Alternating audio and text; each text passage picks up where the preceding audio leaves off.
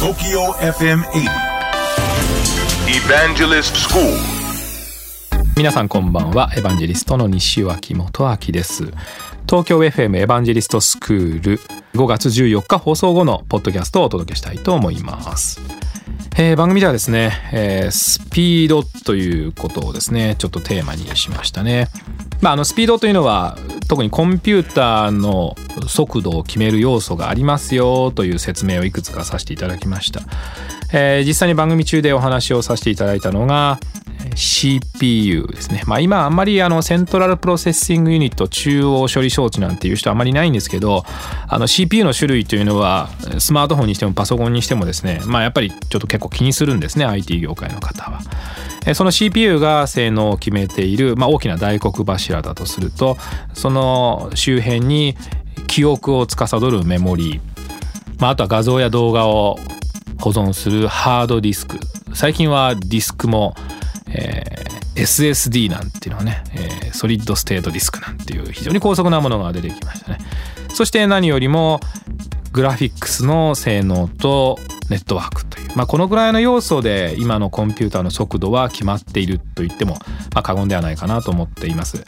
あの実は私が IT 業界に入った頃というのはコンピューターの処理速度というのはもう本当に遅かったんですよね。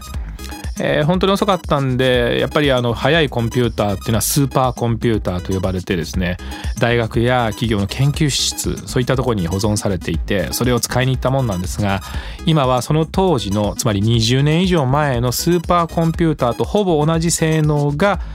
手のひらの中にある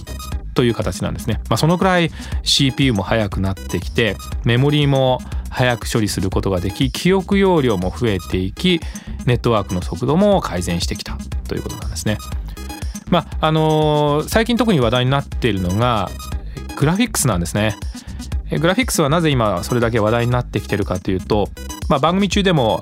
スマートフォンのアプリで「乃木恋」という乃木坂さんがやってらっしゃるねあのゲームのアプリがありましたけどあれも画像がすごく綺麗なんですね。メンバーの映像とか写真とかそれも出てきますしそういった意味では画像の処理能力というのがものすごくコンピューターに今求められていますそれは何もゲームだけではなくって一般的なコンピューターで動かすアプリケーションも大変複雑な画像ですねなんかバーチャルリアリティとか言ってなんか仮想空間をこうなんかあたかも本当にあるかのように見せつけるようなそういうものがすごく増えてきたんですねですから今はやっぱりコンピューターの能力としてグラフィックスの性能にすごく注目が集まっていますね。まあ、そうするとよりコンピューターが鮮やかで分かりやすい映像を届けることができるので、えー、私はやっぱりこの部分に大きく期待したいなと思っています。そして全体が性能上がることによってですね、まあ、より我々がイライラすることがないようなコンピューターが手に入るということですね、まあ、これが今の、えー、コンピューターの性能スピードというところでございます。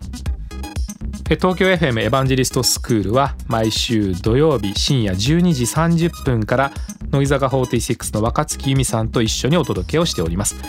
え皆さんからの質問にお答えをしたり大変楽しくお届けをしております。ぜひ皆様もオンエアの方を聞いてみていただきたいと思っています。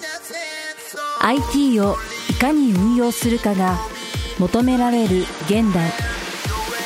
武器であり財産でもある情報をどうやって守るかが企業の今後を左右します。だからこそリスクに備えた IT 運用管理ソフトウェアを情報漏洩対策を支援するスカイ C クライアントビュー。スカイ株式会社は積極的に人材募集中。詳しくはスカイで検索。